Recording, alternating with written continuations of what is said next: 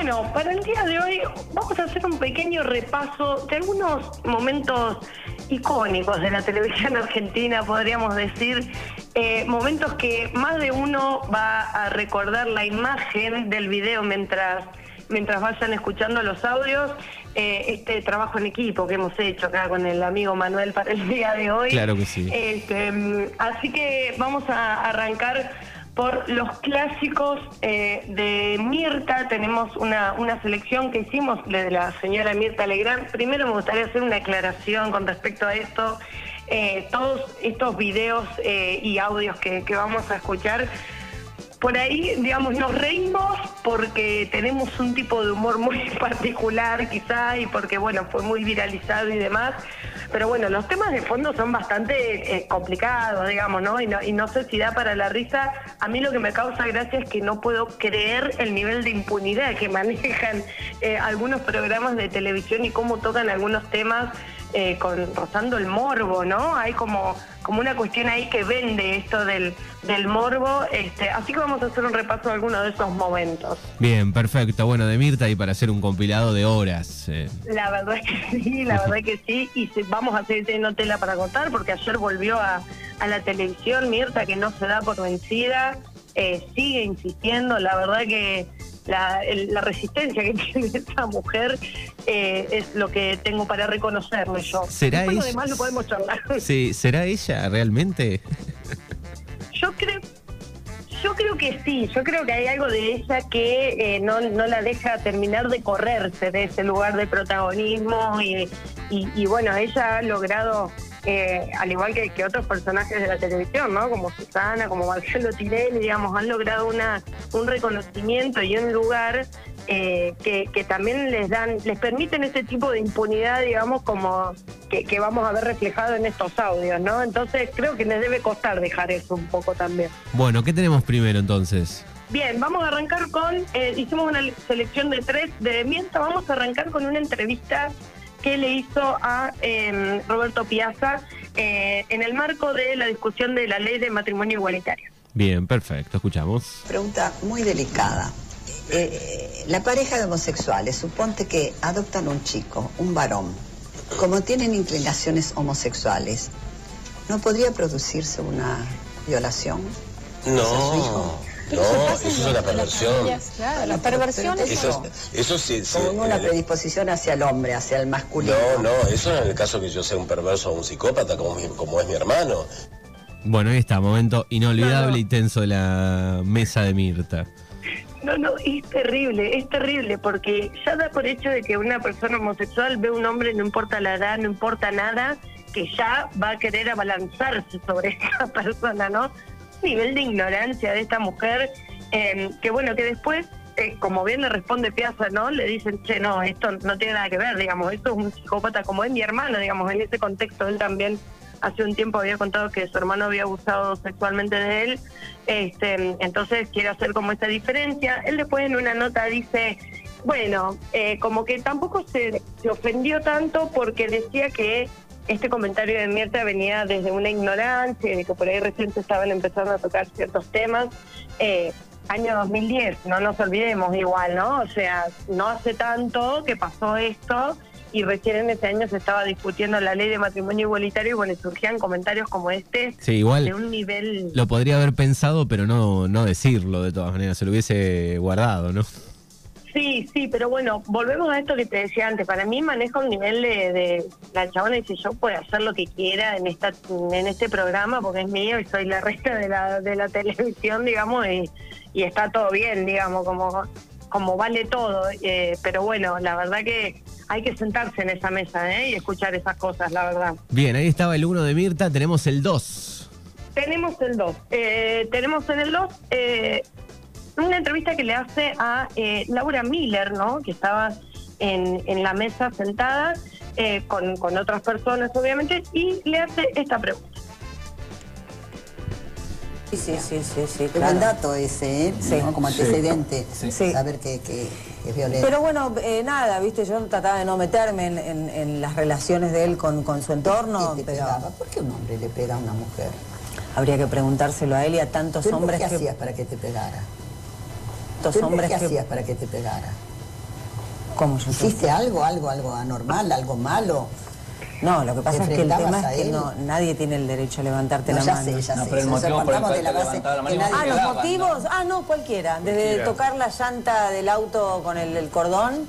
Está mal hecha mi Este, pregunta. ¿Qué, qué, qué motivaba que, que ese hombre tenía que... ¿Qué le disparaba a él? Porque la verdad que es un enfermo. No, Bueno, ahí está. Después quiso como acomodarla sobre el final, pero ya era tarde, ya había tirado todo. Sí, sí, sí, la verdad que cero filtro para preguntar, Mirta. Digamos, eh, uno puede llegar a interpretar a dónde quiere ir con esa pregunta, pero la verdad que con la experiencia que tiene eh, y el lugar que está ocupando, digamos, tendría que tener un poco más de cuidado en esas cosas, ¿no? Em, le pregunta, ¿vos qué hiciste para que te pegara? Le dice, ¿hiciste algo, algo anormal? Algo eh, que, que estaba, digamos, lo enfrentabas, o sea, como si se justificara de alguna manera, después de que ella estuvo contando con lujo de detalles todo lo que había vivido, ¿no? Con su pareja y demás, hasta mostrando el, botón antipánico. Mirta le, le hace esa pregunta que la descoloca realmente, porque tiene unos segundos Laura Miller ahí en la que no sabes cómo reaccionar. Este, No lo podía creer bueno. lo que le estaba preguntando. No, no, no, no, no, terrible, terrible ese momento. Y por último, elegimos eh, la entrevista que le hace mano a mano en el año eh, 95 a eh, Joclender, a Sergio Joclender, que eh, estaba acusado y, o sea, él confesó haber eh, matado a sus padres eh, y en el año 85 le habían dado cadena perpetua, pero a los 10 años empezó a tener salidas eh, transitorias por buena conducta y demás, y una de sus primeras salidas fue al programa de Mirta Legrand, eh, y esto fue lo que le preguntaba a Mirta. Programa de televisión. Tengo esa fortuna, esa suerte. No estés nervioso, que no te voy a poner nervioso ni te voy a hacer pasar un mal momento. Te lo puedo asegurar, te lo puedo asegurar. No es mi estilo ni mi costumbre. Pero te quiero preguntar, por ejemplo, ¿por qué mataste a tus padres? Bueno, esa es terrible porque eh, venía de decir eh, dos segundos, ¿no? Antes no duró nada. Le dijo, quédate tranquilo, que no te voy a preguntar nada que te ponga incómodo. Te quiero preguntar, ¿por qué mataste a tus padres? No, no, es buenísima, directo al hueso, ¿viste? Y encima ella como queriendo tener algunos modos como amigables de alguna manera, ¿no? Pero te la manda, ¿viste? Al hueso ahí, te dan el punto. Está bien. Y a él lo ponen, o sea, era medio obvio igual que le podían llegar a preguntar eso, pero Mirta cero filtro, ¿viste? Sí, sí, No además la- todo, lo, todo lo que dijo antes, ¿no? De- Después está el, el lado periodístico, podría decir, bueno, sí, traes a Joclenda, le vamos a preguntar, pero bueno, no, no hago toda esa intro de que te vamos a hacer sentir bien ni nada de eso. Claro, de última le preguntás algo más suave como para ir entrando en tema, no, listo, directo al hueso. fue. Bien, perfecto. Así que, estos momentos de Mirta, la verdad que inolvidables eh, y cuantos otros no más, tenemos ahí bastante tela para cortar. Este, así que bueno, vamos a seguir ahora por un audio que eh, se ha hecho viral, que se ha convertido en eh, ringtone. Se- siempre lo traemos a colación, la verdad, cada vez que escuchamos este nombre, eh, de una señora que se va a encontrar con su hija, su hija acepta verla, eh, y la reacción de la señora es la siguiente. ¿Qué te pasó, Karina, cuando viste a tu mamá otra vez? No sé, yo me sentí bien verla, pero no sé si a mis hermanas les va a gustar esta idea. En realidad nadie te va a obligar a que veas a tu mamá, nadie te va a obligar a, a que hables con tu madre si vos no querés. Tu mamá está acá. Si vos la querés ver, no la ves. Si la querés ver, darle un beso en cámara y, dia- y dialogar después detrás de cámara, también lo puedes hacer. Elegí vos. ¿Qué querés? Sí, la quiero ver. ¿La querés ver? Gracias, mamita, por favor, Karina.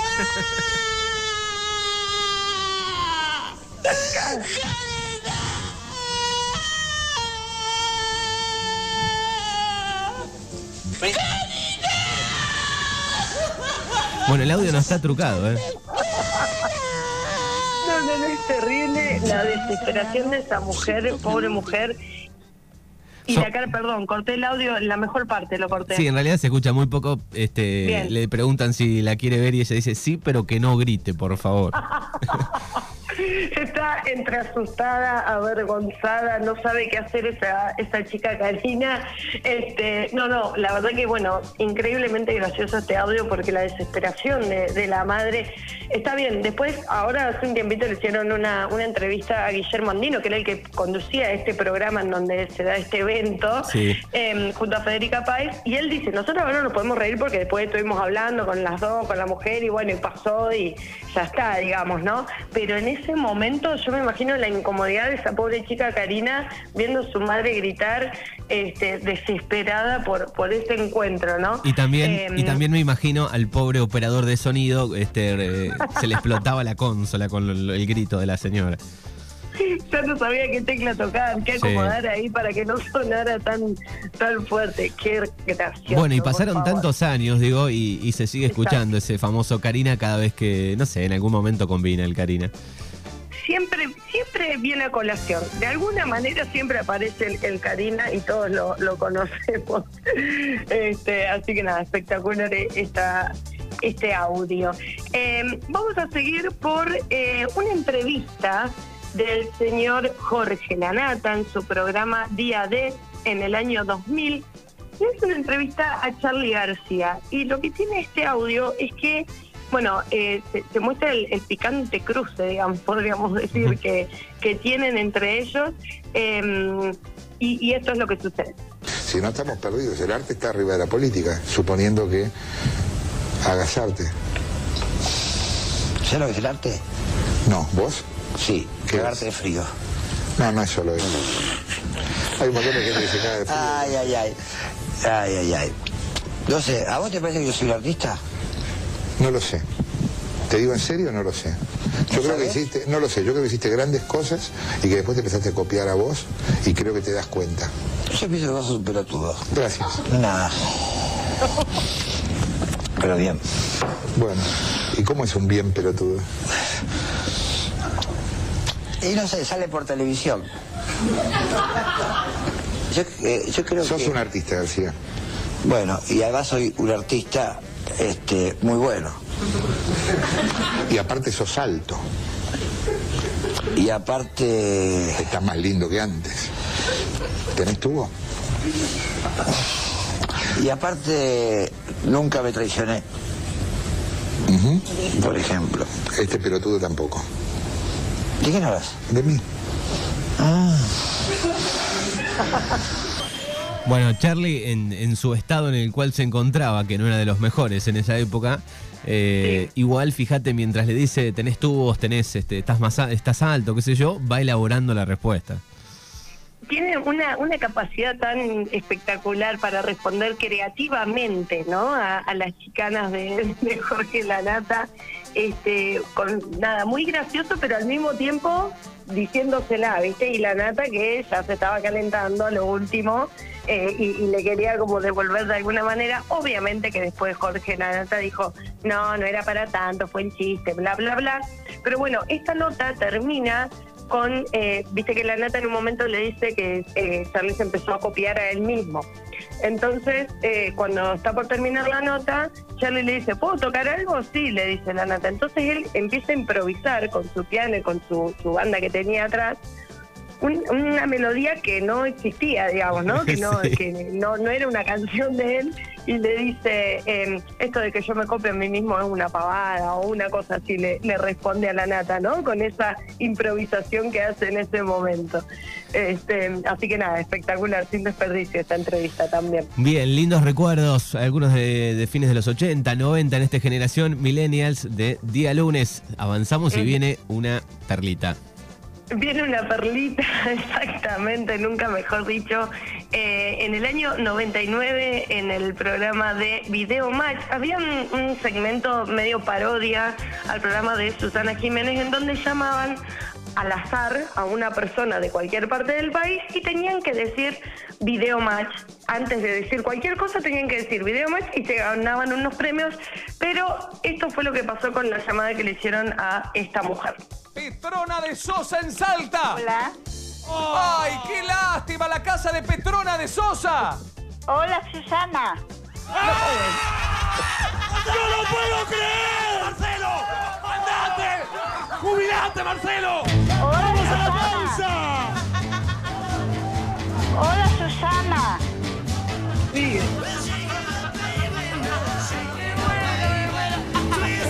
¡Chao, Marcelo, suerte! Hola. ¡Sea feliz, Marcelo! Me quedo con Susana. ¡Chao! Hola, Susana. Hola, Susana. De trono sí. Pet- Petrona. Hola, Susana. Decile que sos Marcelo. Petrona. Sí, ¿Sabés quién habla? Marcelo. ¿Y qué tenés que decir cuando llamo yo? A ver, decilo. Ay, Dios mío. Por Dios, ¿qué dijiste antes? Hola, ¿Hola qué? Susana. Ay, la pifiamos por una hora. Bueno, recordamos que en esa época estaba, eh, previo a, a Showmatch, a Videomatch, estaba Susana, ¿no? Donde había que decir, Exacto. hola Susana. Exacto, el tan famoso Hola Susana que estaban esperando todas nuestras madres y abuelas Claro. del teléfono, que a las 9 de la noche no se podía tocar ese teléfono, este, pero no, no, muy gracioso, pobre mujer encima dice, hola, como que se dio cuenta que se la había mandado y se sentía muy mal, pobre Petrona.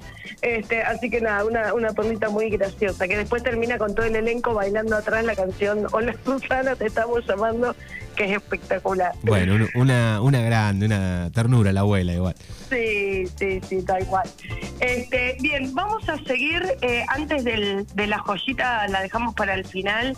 Eh, vamos a seguir con un videito de Policías en Acción. Este programa y también tanto contenido nos, nos ha dado, han salido varios personajes de ahí. Eh, pero tenemos un, un audio de un video que la verdad que es inolvidable este, y lo escuchamos. Bueno, un arma es una máquina de hacer agujeros. O sea, yo la he usado para construir muebles. En vez de usar el taladro que me cansaba mucho, agarraba la carabina 22, le metía un tiro y después atrás el tornillo a la madera y andaba bárbaro. ¿Y su mujer qué le decía cuando Salió corriendo, volvió a la noche. Pero eso es otra ventaja. Es un plus.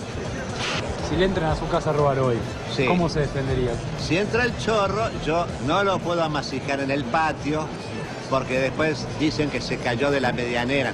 Vos lo tenés que llevar al lugar más recóndito de tu casa, al último dormitorio y si es posible al sótano, bien escondido. Y ahí lo reventás a balazos, le tirás todos los tiros, no uno, porque vas a ser hábil tirador y te comes un garrón de la gran flauta. Vos estabas en un estado de emoción violenta y de locura lo reventaste a tiro, le vaciaste todo el cargador, le zapateás arriba, lo meás para demostrar tu estado de locura y de inconsciencia temporal. ¿Me explico? Además, tenés que tener una botella de chivas regala mano, te tomás media botella y si tenés un sobre de cocaína, papoteate y vas al juzgado así. Sos inimputable, hermano. En 10 días salí. Bueno, el recuerdo inolvidable, el de este hombre. Eh, me causa mucho la parte cuando arranca que, que trabajaba con, con la madera, ¿no? Que dice que hacía los agujeros con una escopeta. No, es espectacular. El chabón ahorraba ahí un poco, ¿viste? Tenía la herramienta y bueno, y de paso por si entraba algún chorro, ¿viste? Tenía el arma. Y, y dice, ¿y tu mujer qué hacía? No, mi mujer se iba, dice en ese momento, eso es un plus. Eso es un plus, tira el chabón. No, no, si ustedes quieren saber lo que es un machirulo de manual, vuelvan a escuchar este audio, porque la verdad que tiene todos, todos, todos los condimentos. Y encima el chabón ya la tenía recontrapensada, porque no, bueno, te tomás una botella de chivas, te papoteás, dice el loco, no, no, no. Una cosa, pero increíble que eso haya salido en, en, en la televisión, Sí, chabón. yo creo no era que- un personaje, ¿eh? Sí, creo que, que Policías en Acción arrancó un poco serio, me parece, el primer tiempo, Sí. ¿no? Con, con la idea de, de mostrar un poco cómo trabajaba la, la- la policía bonaerense. Y después le empezaron a tomar el gustito a encontrar estos personajes en la calle, ¿no? Sí, sí, sí, sí, totalmente, totalmente. Este, que la verdad, bueno, gracias Policías en Acción porque no, nos ha divertido mucho, pero bueno, eh, hay, hay cosas con las que, no sé, algo del discurso de este, de este señor está un poco instalado. No vamos a entrar en eso, pero bueno, Sí, nos sí. reímos, está todo bien, pero hay que estar atentos igual a este tipo de contenido que aparece en la tele. Exactamente, es así. Bueno, y tenemos este, la frutillita del postre que tiene que ver con eh, Crónica TV. Exacto, exacto. Crónica que también para esto tenemos un montón de, de material, pero bueno, elegimos tres este, de los más recordados. Eh, arrancamos con eh, uno de eh, Ricardo Esteban, Ricardo Rubén. nombre. Mi nombre es Ricardo Esteban. Ricardo. eh, Rubén. ¿Te sentís bien, Ricardo? ¿Qué fue lo que pasó en pocas palabras? Y lo que pasó es que, bueno, yo venía pisteando como un campeón. Y bueno, y se me cruzó, no sé qué se me cruzó. y quedé como un, un Schumacher en, eh, en Fórmula 1. No es tan grave, creo, te vas a recomponer seguramente. ¿Cómo te sentís? Yo me siento muy bien y bueno, y, y me- ahora me repongo y, y me siento como, como un Fórmula 1. Soy un campeón. ¿Qué, qué- qué dolores son los que más te aquejan? Y bueno, la boca la tengo ro- rota toda y bueno, y vamos Schumacher ahí, para vos, querido. ¿Venías solo? Venía solo. Venía sí. solo. Y vos, Crónica, ¿dónde salís? Y yo estoy siempre donde tengo que estar. Y bueno, Crónica, firme junto al pueblo. No, increíble, ese cierre de nota es lo mejor que le pudo haber pasado. La verdad que sí, Crónica siempre firme junto al pueblo, estando en los momentos claves. Ahora, qué feo, qué feo pegarte un palo, quedar tirado en la calle y ya primero que venga un periodista, ¿no? Ahí en plena sangre, vos tirado y que te enchufen el micrófono. Esta locutora con una voz increíble, ¿no? Sí, exacto, sí, sí, pero bueno, convengamos que el chaboncito está bien, toda la situación, todo un bajón, pero el tipo empieza a dar la nota, se cruza de piernitas, él empieza a charlar con la periodista, no tiene problema, y, y empiezan como a charlar entre ellos, bueno, ¿y vos dónde estabas? ¿Viste? No, la verdad que es fantástico este, este audio, el video también es, es espectacular. Sí, es cierto que, Este, que de crónica se puede armar este una serie con horas y horas de material, ¿eh? No, no, no, no. Es terrible la cantidad. Ayer mientras buscábamos y, hoy a la mañana también mientras chusmeaba. eh, no, no, la cantidad de momentos de crónica. Bueno, de hecho, crónica hasta tiene una sección en su en su propio canal que es Crónica TV, se ríe de Crónica TV, ¿no? Y aparecen todos estos estos bloopers y estas notas que la verdad que son para morirse de risa. Este, vamos a seguir con otro también inolvidable en el cual le hacen una entrevista o le quieren hacer una entrevista a un inspector de colectivos que antes de que se encendiera la cámara le habían preguntado a este señor Daniel si le podían hacer una nota, hacer unas preguntas. Él les dijo que no. Los de Crónica le prendieron la cámara igual y esto fue lo que pasó. ¿Así atiende a la gente por ser inspector de una línea de colectivos? Una línea de colectivo. Atiendo boludos. ¿No te das cuenta que atiendo boludos? ¿Ah, sí? ¿Atiende boludos? Bueno, me parece que es inspector de una línea de colectivos. Se equivocó. Atiendo boludos. ¿Sí atiende a la gente? Bueno, como gente como esta, el empresariado quiere aumentar en un 75 centavos el mínimo. Con gente como esta, eh, que insulta a cualquier persona que viene a hablar con él. Dijiste vos, cualquier persona. Sos un Cualquier persona, claro, porque es una persona, porque se respeta a la persona. Y gente como usted no tiene, no tiene ni derecho ni nada para atender al público. el derecho. Al público. Usted no puede ¿El atender. derecho? Mira, sos boludo y encima no Usted, usted mismo, usted mismo se lo va a sacar. Usted mismo se lo va a sacar.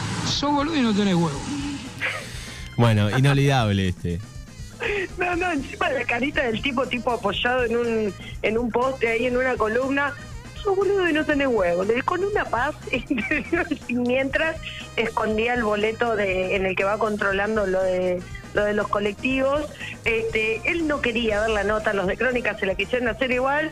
Y bueno, el loco, sin filtro, los, los, los quiso mandar a, a cualquier lado, menos darle la nota. Así que, pero muy, muy gracioso. También inolvidable este audio. Me gustan, me gustan mucho los eh, las tentadas que hay, la del qué pitufo, eh, es muy buena. Fue este. Qué pitufo este, eh, con el gran locutor que no me sale el apellido ahora, pero es, es muy buena. Después hay una que están en vivo, eh, desde que yo creo que estaba armado en un terreno eh, medio con unas plantas, eh, donde hay como un grupo guerrillero hablando. eh, y dice, por una cuestión de seguridad nos tenemos que ir. Y salen todos corriendo, eh, todos corriendo. Es muy bueno ese. No, no, no, es genial, es genial. Este, después cuando, la, y bueno, las inolvidables eh, placas también, ¿no? De mueren dos personas y un boliviano. El as del Este, la- fratacho también, recuerdo. la- el as del fratacho. Este, después está el, el loquito que se choca al palo, que tiene todo el ojo vendado y se choca al palo. Eh, la entrevista que le hacen a Batman, que había sido testigo de un accidente. Sí, sí. Y, la- después con el paso del tiempo eh, descubrieron, ¿no? Ya, ya en los 90, descubrieron Obvio. que les vendía, que les servía y bueno, hasta el día de hoy siguen tirando placas que en algún momento eh, no perdieron la chispa, ¿no? Recuerdo cuando vinieron todos los presidentes que estaba este Mauricio Macri de, de- de presidente, ¿te acuerdas que tiraban, tiraban, le, le abrían a los textos? Sí, sí, sí, sí. La verdad que Crónica es como medio que se permite hacer ese tipo de, de, de comentarios, si se quiere, de alguna manera, ¿no? Esto, lo de las placas de crónica, que esto creo que esto ya lo, has contado, lo hemos mencionado, el- la persona que estaba encargada de eso en realidad quería renunciar, y pero en realidad quería que lo echen, no sé cómo venía la mano, y el loco dijo, voy a empezar a poner estas placas, así me echan. Bueno, no, tuvo tanto éxito que el loco se tuvo que quedar y seguir haciendo ese contenido.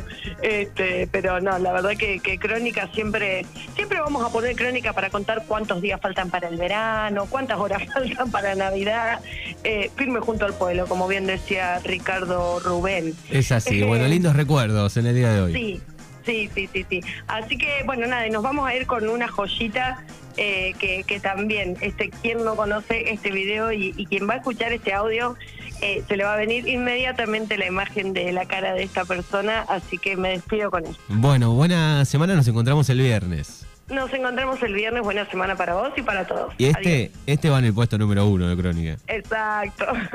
¿Qué necesitaba las catorras? Bueno, para jugar. ¿Para jugar o para vender? Sí, hay pone poquito para vender.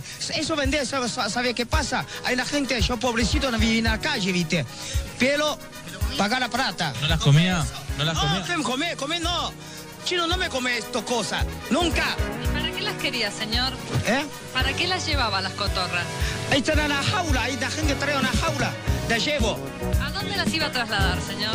En la plaza. ¿Usted solo se dedicaba a cazar esto? Sí, a lo solo. Yo no soy trabajador, yo soy cirujano. Juntar la latita, como eso. Loco, claro, ciruja, ciruja. Yo cirujano.